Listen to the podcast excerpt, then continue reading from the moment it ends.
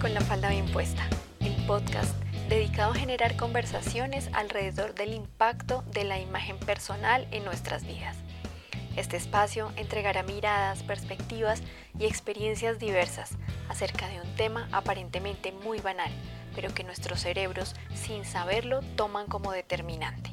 Soy Daisy Sanabria, la cara detrás de la falda bien puesta, y estoy muy emocionada de darle luz a este nuevo proyecto que desde hace más de un año soñaba y al fin estoy aquí. Para empezar, no olvides tu té o si prefieres, un café. Hoy estamos con Ángela Sarmiento, ingeniera industrial que decidió darle un vuelco a su vida y hoy vamos a conocer un poquito de su historia y del por qué estamos hoy en este episodio con ella. Entonces, Ángela, bienvenida, cuéntanos un poquito de ti. Eh, bueno, muchas gracias por la invitación. Al principio empecé a estudiar ingeniería industrial, realmente por cosas muy fortuitas, porque nunca pensé estudiar ingeniería. Eh, y pues digamos que todo el tema del medio ambiente y la preocupación por el medio ambiente siempre estuvo en mí desde pequeña.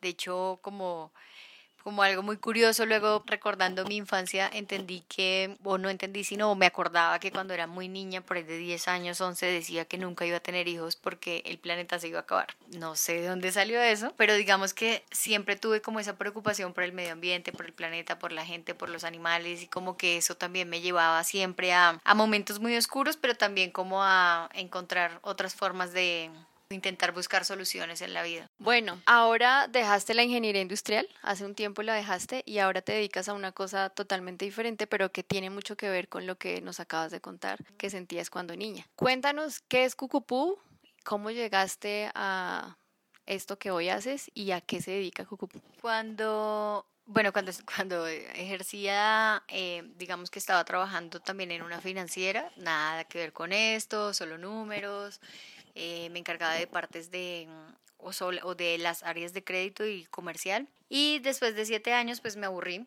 y renuncié y me fui a vivir a, España. Y allá, pues fue como un redescubrimiento de mí misma. Empecé también a hacer yoga eh, y empecé a conocer personas que vivían de otra manera. Conocí mucha gente cruda y vegana y también empecé a entender un poco sobre temas de alimentación. Luego conocí pues una comunidad eh, una organización francesa y ellos trabajaban todo el tema de economía colaborativa. Y a partir de ahí pues empezaron a surgir muchas ideas sobre proyectos que tuvieran que ver con cosas sociales y ambientales. Y digamos que siempre pensaba como tiene que haber una cosa, tengo que hacer algo, pero que sea social, que tenga un impacto social y que ayude a muchas personas, pero todavía no tenía muy claro qué era. Después cuando ya empecé a cuestionar, empecé a cuestionar todo el tema de la industria textil y empecé a averiguar cómo qué era lo que estaba pasando y bueno, pues en Europa había más información acerca de eso y más o menos acababa un poco de, eh, reventar todo el tema de, de Bangladesh, del Rana Plaza. Entonces como que todo ese tema estaba muy muy cercano, pues a donde yo estaba. Y realmente nunca pensé que fuera un proyecto, sino simplemente estaba dejando que las cosas sucedieran y necesitaba hacer algo pues que tuviera como un impacto. Entonces, finalmente me devolví para Colombia buscando como encontrar un espacio donde todo lo social se viera realmente reflejado. Obviamente en Europa hay muchas cosas que ya están hechas y también pues digamos que su crisis con el tema de los refugiados no es lo mismo que estar aquí. Y por eso me devolví y bueno, pues el, el proyecto simplemente se fue gestando solo.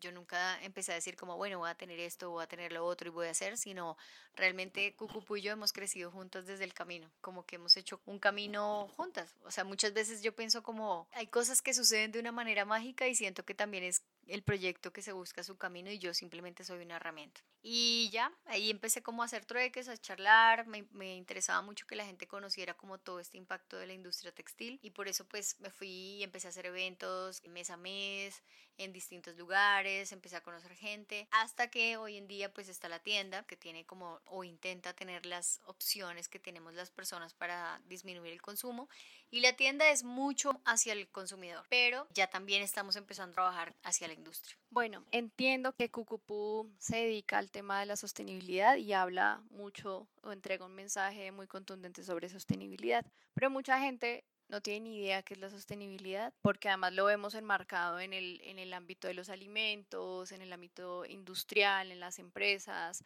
Y bueno, Y en el ámbito de la moda, que es lo que tú manejas en el área textil, cuéntanos qué es la sostenibilidad en esta rama de la economía. La sostenibilidad se define como el uso de recursos moderados, o sea, moderadamente, para garantizar que hayan, o sea, no gastarnos hoy lo que le vamos a dejar a las generaciones futuras. Es como el uso moderado de, de los recursos que hay pues en la industria textil no, no, cambia mucho ese concepto, por eso pues digamos que la sostenibilidad se puede encontrar en todos los ámbitos, porque es cómo vamos a hacer para dejar de explotar un planeta finito, creyendo pues que, que los recursos son infinitos. En la industria textil es una forma también como de entender que la ropa que usamos realmente está generando un gran impacto porque no es como una, no, no, es mirar las prendas desde el vacío de que me pongo una prenda y ya, sino es todo lo que trae detrás, toda la historia, el uso de los recursos que se utilizaron, los que se van a perder cuando se desperdicia las prendas y los que luego se van a quedar en ciertos lugares, en basureros, en vertederos cuando las tenemos en desuso. Entonces lo que está buscando en este momento la industria textil es encontrar la forma de hacer ese uso moderado de los recursos que ya existen o si necesitamos usar recursos nuevos, cómo los volvemos a la tierra para regenerarlos o ayudar a regenerar incluso la tierra o mantenerlos en un ciclo permanente durante mucho tiempo para evitar seguir eh, extrayendo otro tipo de recursos. Ok, tengo entendido también que el tema de la industria de la moda es la segunda industria más contaminante del planeta después de la petrolera. Cuéntanos todas las textileras cómo están impactando y como consumidores qué podemos hacer para revertir un poquito todo este impacto. Desde el año pasado hemos discutido sobre la frase que dice que la industria textil es la segunda más contaminante porque muchas personas, digamos que han generado polémica diciendo que no hay un reinado sobre eso, ¿sí? Como tienes el primer puesto o el segundo o el tercero. Lo cierto es que la industria textil, ¿por qué se ha convertido en un problema? Porque extrae recursos de una manera masiva, utiliza muchos que vienen de los combustibles fósiles, digamos como el poliéster que viene del petróleo, el algodón que también se convirtió en un monocultivo con insecticidas y pesticidas y pues la forma eh, desbordada en que producimos y obviamente en que consumimos. Pero además la utilización de tintes tóxicos, además el tema de la moda rápida que implica también la explotación laboral moderna o la esclavitud de personas eh, de una forma distinta a hace siglos, pero pues muy referente al tema del pago justo, más eh, qué vamos a hacer con todos esos textiles que duran muchísimo en, en, terminar de biodegradarse. Y eso pues es lo que ha, ha, puesto como en este momento a la industria textil en el ojo del huracán. De hecho, hasta se ha llevado a Davos como un tema importante para tratar dentro de las grandes conversaciones que tienen los líderes mundiales que intentan hacer algo acerca de cómo revertir el cambio climático ya digamos que estando dentro de esas grandes conversaciones, se empezaron a implicar grandes marcas como ya sabemos Inditex, H&M, Stella McCartney, Nike y Adidas y bueno, porque realmente estamos en un problema grandísimo que tenemos que enfrentar como humanidad. Todas estas marcas están tratando de cambiar su modelo de producción, pero realmente no la van a lograr si no cambian su modelo de negocio, que pues pueden utilizar de cierta forma algodón orgánico, pero si se sigue produciendo de una manera desmedida, algún día el algodón orgánico va a tener el mismo problema del algodón normal que en sus inicios tuvo. Como consumidores, ¿qué podemos hacer? Pues entender este problema, investigar realmente un poco sobre lo que nos ponemos, saber que cada decisión que tenemos impacta nuestro entorno y nuestro planeta. Em, empezar, pues mucho se habla sobre el consumo responsable, consumo responsable, que no es nada más que saber que todas nuestras decisiones están impactando. Entonces, em, un poco buscar las opciones es, bueno, ahora con el rollo del, del estilo minimalista, ¿no? También es como tener las prendas justas que necesitamos para, para tener un, una vida, eh, digamos, normal, pero que no necesitemos comprar desbordadamente ropa. Eh, hacer el uso de las cosas que ya existen, entonces adquirir segunda mano, intercambiar y mandar a hacer, reparar. Reparar también es muy importante porque muchas personas votan, por ejemplo, un jean o una, un suéter porque tienen un rotico mínimo, pero tienen el 80% del material todavía servible. Y por último, si necesitamos comprar o necesitamos ya algo porque no se consiguió, pues buscar marcas que estén apostando a un trabajo que tenga impacto ambiental o social. Con fibras naturales, con tintes naturales, con residual textil, con generación de empleo justo y como una parte social también importante. Bueno, todo esto es un tema muy amplio, tiene mucha tela por cortar y es bastante interesante.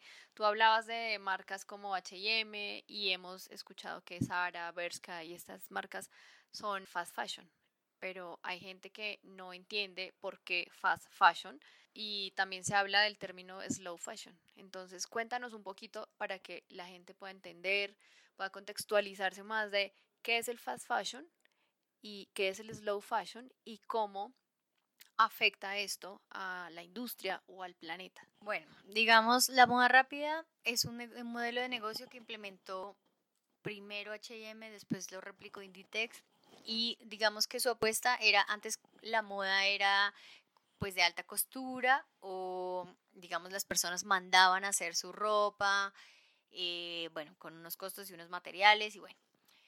Pero si alguien se quería vestir demasiado bien, pues tenía que apostarle a la alta costura.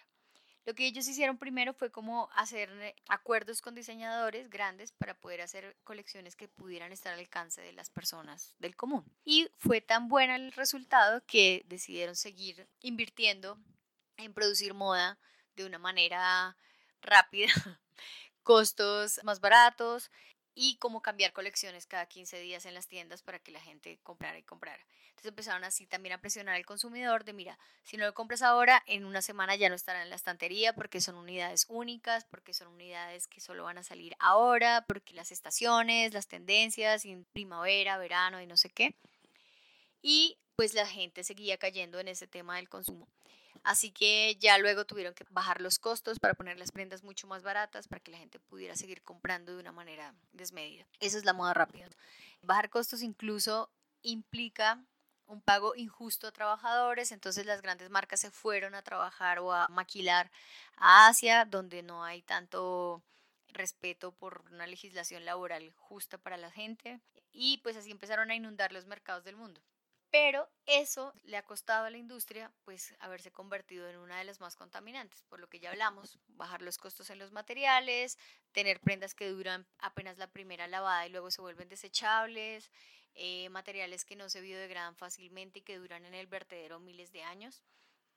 Y empieza a surgir no solamente en la ropa, sino también en, en el estilo de vida de la gente ahora, gracias a que entendemos que ese no es el modelo de negocio ni económico que necesita el planeta, una vida más lenta, ¿no? Slow life.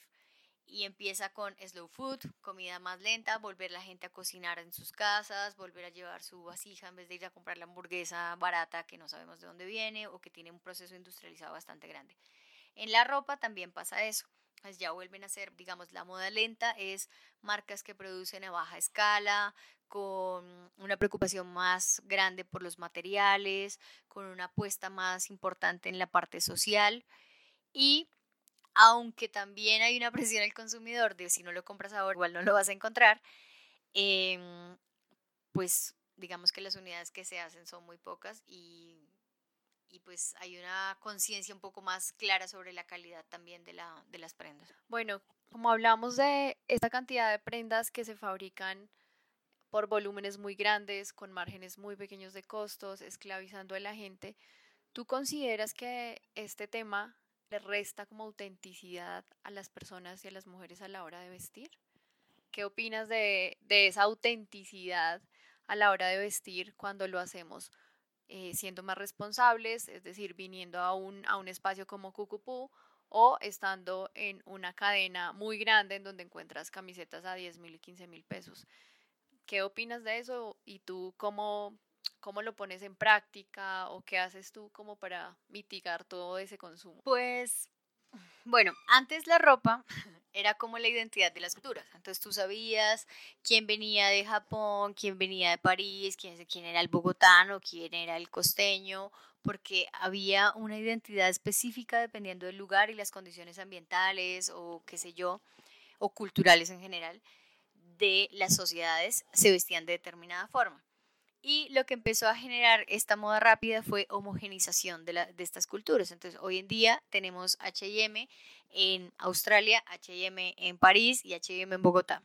Así que no hay una diferenciación real de las culturas porque estamos todos vestidos de la misma forma. Pues obviamente si las personas apostaran a volver otra vez a lo local y a apostarle a las marcas que son, que le están haciendo, eh, digamos que un poco la competencia o el contrapeso a esta moda rápida versus la moda lenta, obviamente vamos a tener, vamos a rescatar un poco nuestra identidad como personas, quizás como sociedad, pero es muy distinto uno vestirse no sé, si encuentras una prenda vintage de 1970 que está divina y tal, te la puedes combinar con cosas que sean un poco más modernas y tienes un estilo completamente distinto a, por ejemplo, cuando están de moda los kimonos y media ciudad está vestida de kimono. Em, pues yo qué hago? Pues obviamente trato de ser muy coherente con lo que digo, trato de alguna medida hasta donde puedo y hasta donde también las condiciones de la, de la ciudad donde estoy se permite o me lo permite, pues obviamente trato de decirme siempre de segunda mano. Ahora pues que trabajo con marcas colombianas, em, estoy también apostándole a vestirme con algunas de sus prendas. Y cuando ya definitivamente pienso que, no sé, tengo algún evento o alguna cosa especial, pues me mando a hacer las prendas y trato como que esa, prenda tenga alguna historia que contar, que si yo me paro en algún lugar a hablar, diga, esto me lo hizo fulano de tal, me lo es con este material, tratamos de hacerlo cero residuo, qué sé yo. Y pues no he llegado todavía al reto de las 30 prendas, porque lo que más tengo son chaquetas, pues vivo en Bogotá y el clima es así. Pero en realidad sí trato de, si llega algo a la tienda que me gusta, me lo llevo para, para mi casa, trato de sacar algo de mi casa también para seguir como manteniendo una misma línea de cantidad de prendas mínimas. Ahorita mencionabas el tema de mm, la identidad en las culturas en épocas pasadas, que las personas se identificaban por su forma de vestir, por los tejidos, de pronto por los estampados. Y hemos escuchado mucho, se escucha el tema del poliéster, el algodón, algodón orgánico, eh, la lana, el lino, entonces encontramos muchas fibras, pero realmente no sabemos cuáles fibras de esas le hacen más daño al planeta o cuáles no. Entonces, cuéntanos un poquito de qué fibras dentro de todo tu trabajo y todo lo que la investigación que haces a diario, cuáles fibras son como las más sostenibles que podríamos como empezar a revisar en las etiquetas, porque revisar las etiquetas es un acto eh, de responsabilidad a la hora de comprar. Entonces, ¿qué podríamos ir aprendiendo y qué criterio podríamos tener con las fibras específicamente? Es un tema bastante amplio y bastante difícil también y controversial porque pues estamos en un momento del mundo en que estamos en transición o, estamos en una transición de buscar otras soluciones, ¿sí? Ahorita, ¿qué hay? Fibras sintéticas, poliéster, nylon y las naturales, pues algodón, lino, aunque ahora está empezando a salir el bambú, el cáñamo, la lana, perdón, también, la seda. Sí, pues si fuera lo ideal, el momento ideal y todo lo ideal, pues lo mejor que podríamos hacer es vestirnos de fibras naturales, ¿sí? ¿Por qué? Pues porque obviamente no tienen ese problema de, los, eh, de las microfibras que se van desprendiendo, por ejemplo, el poliéster. Bueno, mucha gente también me dice, bueno, pero el algodón es una fibra natural, entonces ¿cuál es el problema del algodón? Entonces, el problema del algodón es que como con la cantidad de producción que se hace, la gran eh, oferta que debe haber en el tema de la ropa, o que empezó a generarse, pues el algodón se volvió un monocultivo que está destruyendo grandes cantidades de terrenos, sobre todo, por ejemplo, en Texas, bueno, en Estados Unidos, en Canadá, donde más se cultiva el algodón. Eh, como el algodón es tan susceptible a las plagas, le ponen muchos insecticidas y pesticidas. La diferencia de cuando hablamos de algodón orgánico es eso. Al algodón orgánico no se le ponen tantos insecticidas ni pesticidas y su crecimiento es normal. Mientras que al otro, pues le modifican la semilla para que crezca más rápido, le ponen insecticidas, pesticidas y hacen grandes monocultivos que están en el futuro cercano ya destruyendo terrenos, los cuales van a ser infértiles y ya no van a servir nunca ni siquiera para agricultura. Entonces, ese es el problema del algodón. Pero si entonces decimos, bueno, entonces ahora utilicemos solo algodón orgánico.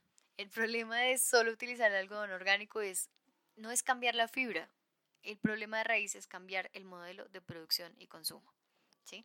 H&M está diciendo, por ejemplo, no, ahora vamos a utilizar algodón orgánico, pero si van a sacar 8.000 camisetas cada dos meses, pues, ¿qué orgánico tiene eso y qué sostenible? Entonces, en cuanto a las fibras, pues eso, que sean más naturales. La cosa es que, por ejemplo, en el tema del poliéster, que es la fibra sintética más usada en la industria textil, pues también está el tema que ya existe. Entonces, ¿qué hacemos con todo ese poliéster que ya existe? Tendríamos que reciclarlo y utilizarlo también, porque si no, igual va a ir al vertedero y va a ser inutilizado. Entonces, por eso ahora también se está sacando materiales de poliéster reciclado, nylon reciclado, lana reciclada, algodón reciclado, como para volver a integrar esas, esas fibras a la nueva producción. Si uno quisiera, pues tendría que apostarle solo a las fibras naturales, pero si también encuentras estas fibras sintéticas en versión reciclada, pues también es una apuesta por. Una cosa que, por ejemplo, mm, de pronto no está aquí, pero no, no, no, sé si cabe en el tema que fuimos ahora a Colombia Tex y tuvieron una ruta de sostenibilidad. Y pues el interés era, wow, o sea, ¿qué vamos a encontrar en, en la ruta de sostenibilidad en cuanto a innovación de materiales y demás? Y pues la sorpresa fue que solamente encontramos poliéster reciclado. Entonces todos estaban maravillados porque la camiseta estaba hecha del PET reciclado que, se vuelve poliéster. Y en realidad a donde debe ir la industria es a una investigación de materiales que sean diversos y que tengamos como distintas opciones para no sobreexplotar los recursos como siempre. Entonces, sí está chévere reciclar el PET para convertirlo en poliéster, pero recordemos que el poliéster también tiene sus eh, eh, maleficios o contradicciones en la, en la piel y además cada vez que lavamos pues también genera las microfibras de plástico que se van al océano, que se comen los pescados y que luego nosotros comemos pescado. Entonces, es como entender que apenas estamos en ese paso y en ese camino hacia una construcción distinta de la industria. Y creo yo que todavía falta mucha investigación de materiales y que deben haber diversos y también obviamente cambiar el modelo de producción. Y como consumidor pues apostarle a las fibras naturales y o en versión sintética pues que fueran mejor las recicladas o las reusadas, ¿no? que por eso dice bueno pues hay que gastar la ropa de segunda hasta que ya, porque pues ya está hecha. Sí, es, es muy cierto. Y, y, hablando de esto, de usar la ropa, y eh, creo que la mejor manera de ser sostenible es que lo he leído además en tus redes sociales, es usar la prenda que ya está, lo que ya está hecho, eh, lo que tenemos a la mano. Y justo mmm, mencionando ese tema, hay una campaña de HM que dice como ayúdanos a cerrar el ciclo. Y ellos proponen el, el consumidor llevar una prenda que ya no se use de cualquier marca y ellos nos dan un 15% de descuento. En lo personal siento que es apoyar el consumismo, que es un poco más de lo mismo y que ellos están haciendo con esa campaña como pañitos de agua tibia eh, para tener como una cara sostenible ante la sociedad. Yo no considero que eso pueda como generar beneficios si hablamos de sostenibilidad como tal, porque lo único que estamos promoviendo es el consumismo cuando nos dan un descuento. A la voz de descuentos, a la voz de, de sales, siempre salimos corriendo. Entonces, eh, de esta campaña, eso es lo que yo opino, pero quiero que tú, que eres experta en el tema, y que ya tienes un bagaje muy amplio en esto, que nos ayudes a aclarar esta campaña que puede confundir un montón a los consumidores, a las personas que dicen, bueno, no voy a ir a Sara, pero voy a ir a H&M porque están haciendo una campaña buenísima sobre sostenibilidad. Pero, ¿qué significa realmente esto? Bueno, yo voy a ser un poquito abogada del diablo también. Digamos, H&M sí está haciendo cosas, ¿sí? Yo sé de empresas que le trituran la ropa para sacar nuevamente fibras. Sí está haciendo su colección con conciencios. Pero, uno, pues bueno, claro, la campaña es como, listo, trae esta ropa de segunda que nosotros te vamos a dar un 15%. Claro, como dices tú, es apoyar al consumismo y que la gente siga comprando y comprando.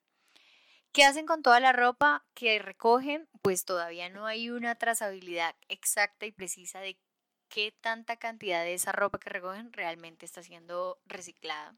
Y entiéndase por reciclaje, meter en una máquina para reprocesar las fibras que vuelva a ser una fibra apta para hacer tela. También no sabemos, o sea, digamos que sus colecciones conciencios son mínimas versus toda la producción que tienen. Entonces es como poner una gotica en un mar de aceite de petróleo y, tirarlo al, al, océano, ¿sí?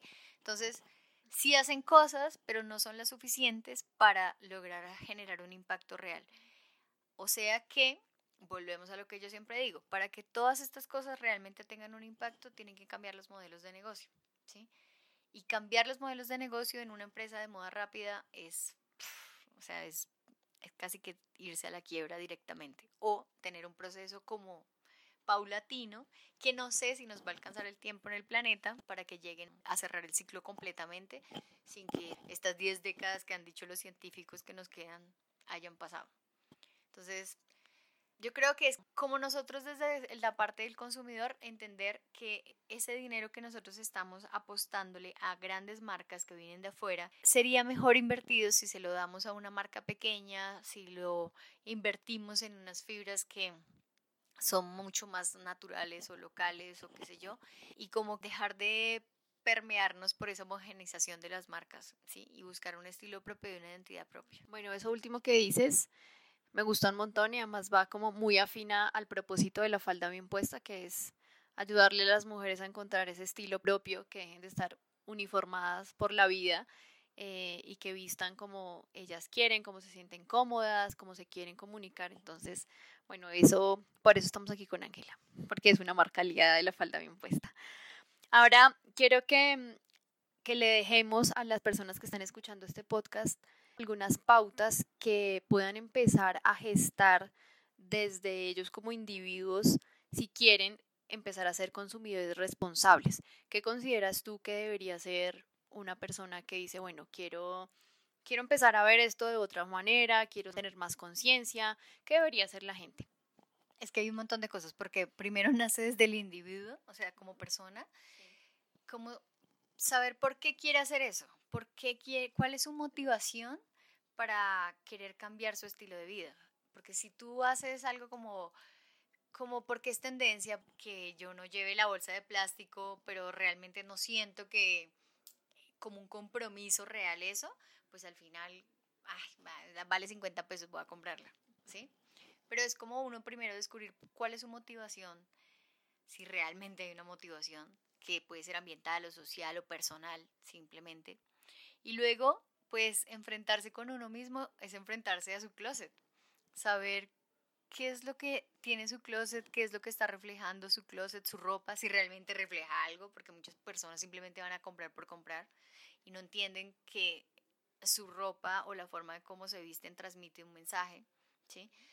Y luego es entender que esas cosas pequeñas que yo hago desde mi closet van a repercutir en el mundo, ¿ya? Entonces, para cómo repercuten en el mundo, pues cuando yo le compro a alguien, sea a quién estoy apoyando, eh, sea dónde está yendo mi dinero. Y ahí viene la reflexión sobre compra local. Eh, mira la etiqueta y trata de optimizar lo que tienes. Tenerse sus propios límites, ¿no? Como si tengo dos closets llenos de ropa, voy a entender por qué tengo tanta ropa, qué significa tener tanta ropa y hasta dónde me puedo ir reduciendo poco a poco. Y luego, no sé, en algún punto uno termina entendiéndose y termina sabiendo, haciéndose sus propios pasos. No sé, pues, luego voy a intercambiar ropa, entonces hago intercambios con mis amigas o encuentro lugares donde se cambie la ropa y es una forma de también cambiar eh, de estilo de una forma económica, ¿no? Eh, también puedes comprar ropa de segunda mano y encontrar tesoros vintage y pues simplemente apostarle a estas marcas que están haciendo algo distinto en vez de comprarle a marcas de afuera a menos que sean marcas completamente responsables que estén mostrando real trazabilidad sobre eso. Y eso va a repercutir también en la economía local.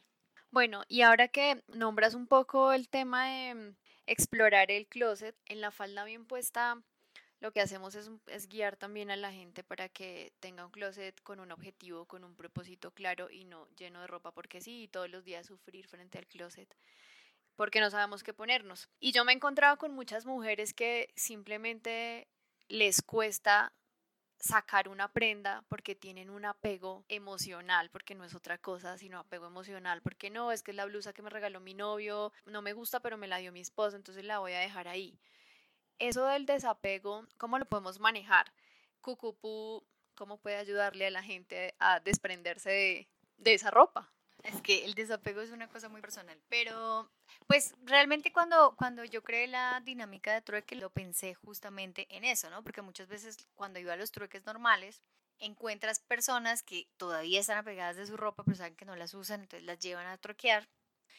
Em, pero al final o no se deshacen de las cosas porque van tan apegados que todo lo que ven no les gusta.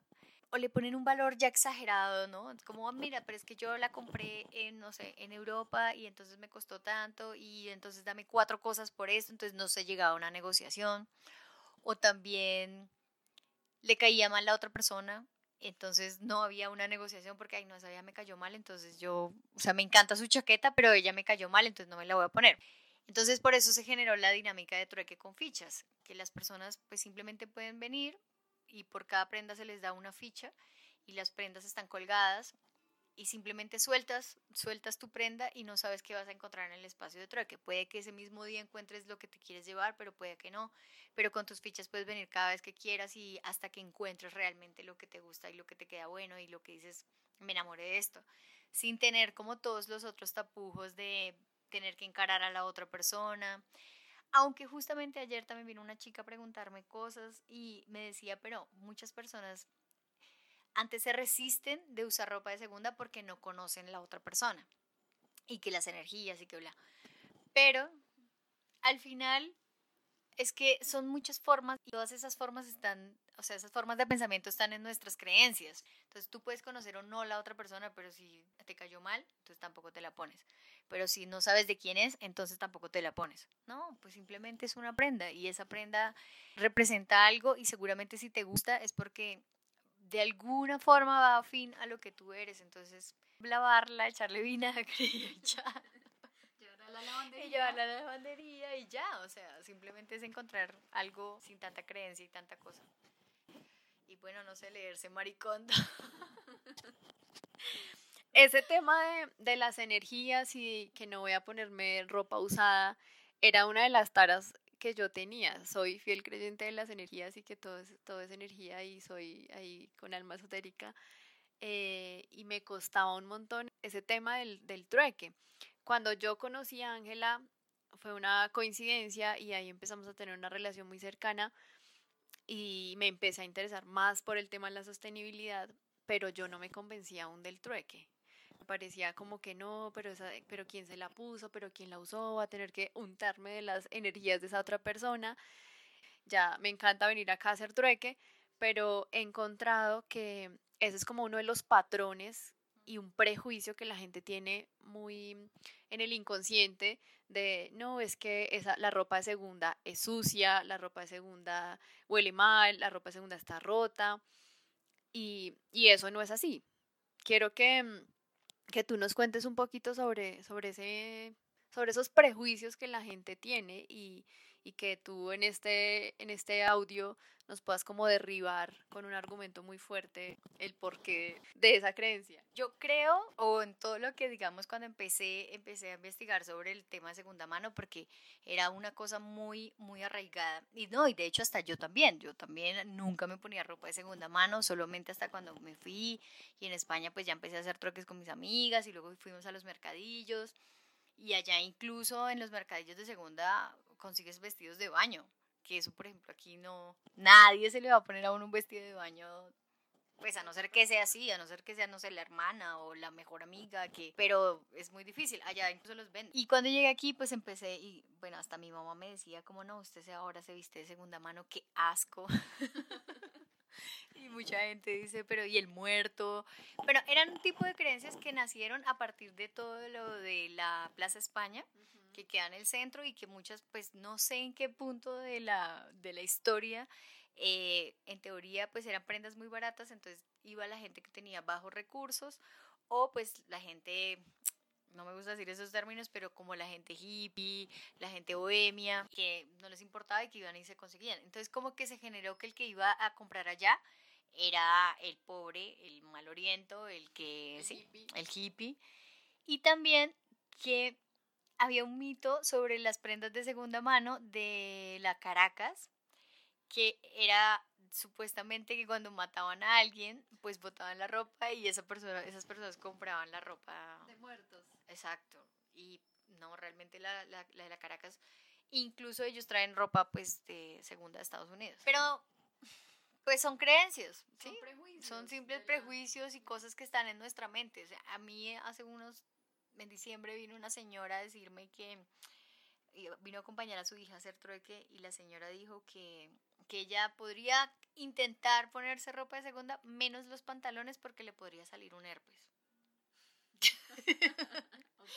Y yo como, eh, pues no sé, sí, yo llevo ya seis años vistiéndome de segunda mano, incluso pantalones, y pues nunca he tenido ni siquiera una infección. Entonces es como que no, simplemente, además porque la ropa nueva también ha pasado por miles de manos, ha estado en miles de bodegas de almacenaje, se la han medido, muchas personas van a un almacén y se, y se miden la ropa y no les queda y vuelven y la cuelgan, o sea, todo eso también, y también las historias que tienen esas prendas de las personas que fueron explotadas cuando estaban haciéndolas. Si hablamos de energías, imagínate una señora costurera que le pagan 30 centavos por hacer esa ropa y llorando con sus preocupaciones y sus tristezas, de pronto tiene una enfermedad que no puede pagar, de pronto duerme en la calle y está llorando. Eso es una energía que pesa en la ropa, pero nadie piensa en esa energía, ¿ya? Entonces, hay un montón de cosas que uno realmente debería pensar, uno debería de hecho, lo, ideal sería volver a esa, esa, época antigua en que uno le cosía la costurera y que uno sabe quién es la señora y que sabe que ella le está haciendo a su medida y en su estilo y como quiso. Pero bueno, ya estamos en esta época, entonces nada, simplemente es como coger y cuando lleguen a los trueques lavar la ropa, cuando lleguen de los trueques ir a la casa, lavarlas y ahí como el tips así famoso de echarla en vinagre con bicarbonato, que el vinagre como que quita todos los olores, porque sí es cierto que hay gente que tiene humor más fuerte y que por más de que se lave la prenda se queda ese olor. Eh, y pues para ese ya muy caso extremo hay que hacerle lavado, lavado del, sí, es lavado del vinagre y ya. Y también, pues yo siempre le digo a la gente, si crees mucho en las energías, échale la buena vibra y ya. Sí, al final también uno le imprime su toque, le imprime su energía a todo, a los espacios, a las cosas, a la ropa. Y, es un poco lo que habla Maricondo en su libro, cuando eh, ella menciona que le podemos imprimir nuestra energía, nuestra esencia a la ropa con nuestras manos. Entonces, mientras la doblo, mientras la lavo, eh, mientras la cuelgo, entonces estar como mandándole buena vibra y conectándome con esa prenda. Al final, yo siempre digo que la ropa es una herramienta de comunicación y, y, pues cada uno maneja esa herramienta de la manera que mejor que mejor le parezca, pero siendo muy responsable, siendo muy consciente de, de dónde adquirí esa prenda, de todo lo que, lo que hacemos con ella. Y justamente algo que me ayudó a mí a, desbaratar ese prejuicio que tenía era o fue pensar en si yo voy a un almacén, no sé, Naf Naf, Sara, lo que sea, voy a coger una prenda que no sé cuántas personas se han puesto. O sea, y se la han medido en mil personas, eh, la han manoseado porque la desempacaron, la empacaron, viene del otro lado del mundo. O sea, no es que la costurera de Bangladesh haya venido a colgarla aquí al Zara de Bogotá, eso no, no es así. Entonces, ¿cuánta energía de cuántas personas? Y ya uno dice, ok, bueno, no tiene, no tiene nada de malo. Y bueno, la ropa de segunda mano es, es, es darle una segunda oportunidad y así como una frasecita de un evento que hicimos con Ángela en diciembre, a veces le damos una segunda oportunidad al ex ¿por qué no se la vamos a dar a la ropa? ¿Por qué no comprar ropa de segunda mano y, darle una nueva vida, un nuevo aire a esa prenda? Y bueno, hablando de eso, Ángela en su tienda eh, tiene una sección de ropa de segunda mano, de, en muy buen estado, limpia, no huele mal, planchada, organizada. Eh, así que pueden venir y darse cuenta de todo esto que estamos hablando. Pero quiero que Ángela nos cuente en Cucupú la gente qué más puede encontrar cuando vienen acá eh, que van a encontrarse? Eh, pues la tienda está dividida en tres secciones, la del trueque, que pues fue como inició y, pues siempre se mantendrá, es un espacio que siempre está abierto todos los días, de lunes a sábado, la gente puede ir cuando quiera canjear. Tienen ropa de segunda mano, la verdad la sección de segunda mano no es tan grande, es eh, tres racks que tenemos, porque realmente yo no quiero llenarme de segunda mano, yo quiero tener una, una tienda distribuida en secciones donde la gente encuentre diferentes cosas, como hay para todos los, eh, los gustos, hay para todos los, la capacidad financiera, el que quiera pues viene a hacer trueque, el que no pues compra segunda y el que no, y el que dice nunca me voy a poner segunda, pues entonces apuéstele a marcas que están haciendo producción limpia o al menos en un porcentaje responsable. Entonces, la ropa de segunda no, no compro ropa, es que eso me escriben mucho y no compro ropa. Y hago una curaduría un poco más estricta para recibir apenas algunas prendas que yo, pues, en mi humilde opinión, considero que tengan un estilo un poco distinto. Y ya, y las otras, ya que es la sección más grande, ahora es marcas eh, colombianas, todas son colombianas, que deben producir con un propósito social o ambiental.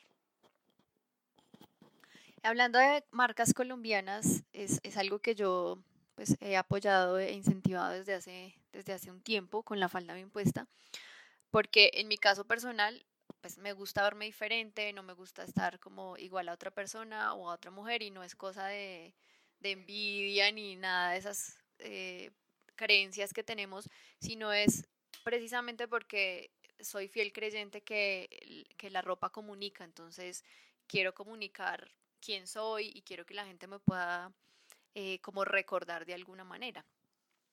Así que quiero preguntar de todas las marcas colombianas que tienes, que tienen unas, unas marcas y unas prendas muy bonitas que tienen que venir a conocerlas, em, ¿cuáles son los criterios que tú, eh, que tú tienes para decidir si una marca colombiana está o no está en tu tienda? Pues estamos trabajando realmente como algo más estructurado, pero por, eh, por ahora, digamos que la mayoría de las marcas que están aquí, pues yo las conozco, he ido hasta, hasta los lugares donde de, de, origen o conozco la persona que las hace. Eh, es muy importante para mí los materiales, entonces eh, pues casi que siempre le apuesto como a fibras naturales y a tintes naturales también estampación con, a base de plantas o por lo menos tintes a base de agua. Y tengo algunas prendas también eh, bogotanas, sobre todo, que trabajan upcycling o reciclaje que es con retazos, lo que llamaban las abuelas el retazo. En alguna medida también siempre pregunto sobre su impacto social. Entonces, pues hay algunos que hacen más que otros, obviamente, hay algunos que son trabajan hasta el empaque, otros todavía no. Mm, pero me gustan mucho las marcas que tengan como una filosofía que va acorde con Cucupú, con la problemática del medio ambiente, que trabajen como a baja escala. Eh, el precio, la verdad, no, no es algo como que yo diga, bueno, tienes que bajarle a la prenda o, o tienes que subirle o tal. No, el precio que ellos quieran poner. Y lo que yo trato de hacer es como que también en mi negociación con ellos tener un trato justo y los precios pues por eso aquí nunca hago promociones o cuando las hago es solo de segunda mano o porque la marca definitivamente me dice, no, mira, es que sí, estoy saliendo de este stock, definitivamente voy a cambiar de colección o quiero hacer otra cosa y pues voy a poner unos precios distintos. Pero en general, como trabajamos mucho comercio justo, precios justos, entonces pues son como estándar, ¿no? ya. Eso es uno de, las, de los criterios que, que a mí más me conecta con Cucupú y es el hecho de que no está tomando este tema de la sostenibilidad como un tema de moda, porque mucha gente está haciendo trueque, mucha gente está hablando de sostenibilidad, de moda de ropa de segunda, etcétera, sino que es un propósito de la marca y es un propósito de su creadora. Y, y bueno, es, es, algo que deberíamos tener muy presente eh, a la hora de elegir qué comprar, más allá del precio, más allá de que vayamos a la zona T en Bogotá y consigamos eh, camisetas en 15 mil. Eh, es como apoyar el comercio, el comercio justo, es apoyar el talento local, muchas marcas que están trabajando en pro del medio ambiente, en pro de, de un individuo vestido de una manera única. Así que los invito a que, a que se pasen por, por Cucupú, a que vengan y revisen las marcas eh, que Ángela tiene en su tienda hay para todos los gustos, para todos los presupuestos. Es una manera muy diferente de consumir.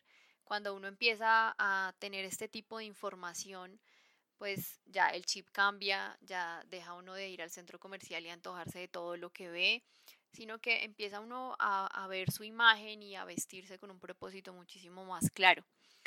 Ángela ha sido como determinante e, en, en, este camino que yo decidí y como del rumbo que decidí darle también a la falda bien puesta, entregar un mensaje de conciencia y de responsabilidad con la imagen personal. Y bueno, todos hemos tenido transformaciones, Em, como Ángela lo, lo, decía al inicio, ella ha ido como mutando con, con su marca y creciendo con su marca. A mí me ha pasado lo mismo con la falda bien puesta. Creo que siempre tenemos algo que contar, una, una anécdota, un aprendizaje muy grande.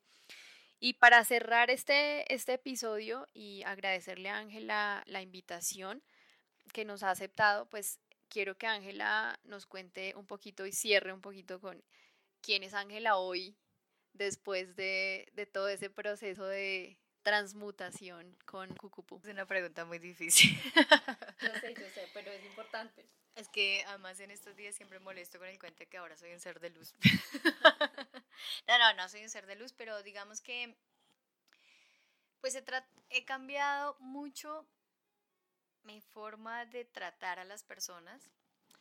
Eh, soy un poco más tolerante con la forma en cómo piensan y entender que todos vemos el mundo de una manera distinta y cómo respetar los procesos de las personas.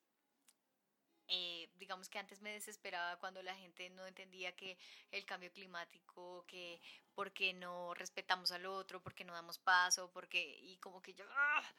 pero ahora digo, pues bueno, cada uno ve desde su experiencia y desde su campo, desde su ámbito, entonces necesitamos los que em, estamos entendiendo el mundo de otra forma, es más bien ayudar a que las demás personas cambien en ese proceso. Mm, me estrellaba muchas veces con la pared también como esperando o haciéndome expectativas de personas que conozco, pero luego pues también he entendido que también están en su proceso y yo estoy en otra parte. Y pues simplemente el universo funciona tan perfectamente que te va alejando o acercando a las personas. Eh, pues nada, todavía trato de ser coherente en muchas de las cosas que pienso, pero trato de no ser tan fanática y radical tampoco, porque entiendo que también estamos en un mundo de transición y todos estamos aprendiendo en ese camino. Em, ya no sé, creo que todavía me falta mucho por aprender todavía y creo que todos en la vida tenemos la tarea de seguir aprendiendo y mutando cada vez. Y seguramente la gente que me conoció cuando trabajaba en una financiera va siempre va a pensar como esta vieja tuvo un cambio total y seguramente los que me conocieron el año pasado también han dicho esta ya no es la misma tampoco. Y pues uno simplemente espera que en ese cambio siempre sea para bien y siempre sea para seguir ayudando a construir cosas distintas en lo personal, en lo individual como en lo colectivo. Bueno, Ángela, muchísimas gracias por aceptar esta invitación y, y de eso se trata. Y creo que el propósito de este podcast también es eso, es entregar una información que la gente pueda interiorizar, que la gente pueda ir eh, poniendo en práctica, que le sirva para algo en ese proceso de transformación que cada ser humano tenemos a diario. Así que bueno, los invito a que se pasen por la tienda de Ángela y ella va a cerrar contándonos en dónde está su tienda y cómo la pueden contactar. Bueno, estamos en el Distrito Artístico de Bogotá, el nuevo Distrito Artístico San Felipe, carrera 22, número 7431. Abrimos de lunes a sábado de 12 del día a 7 de la noche. Y nos pueden seguir en redes sociales como arroba cucupu.co, donde pues van a encontrar también a veces cuando hacemos eventos o talleres, em, hacemos talleres de conocimiento, también de reparación, de bordado, de serigrafía pues todo lo que contribuya a cambiar la industria y la forma también como los consumidores vemos la ropa. Ángela, muchas gracias. Muchas gracias a todos por estar acá, por escuchar y nos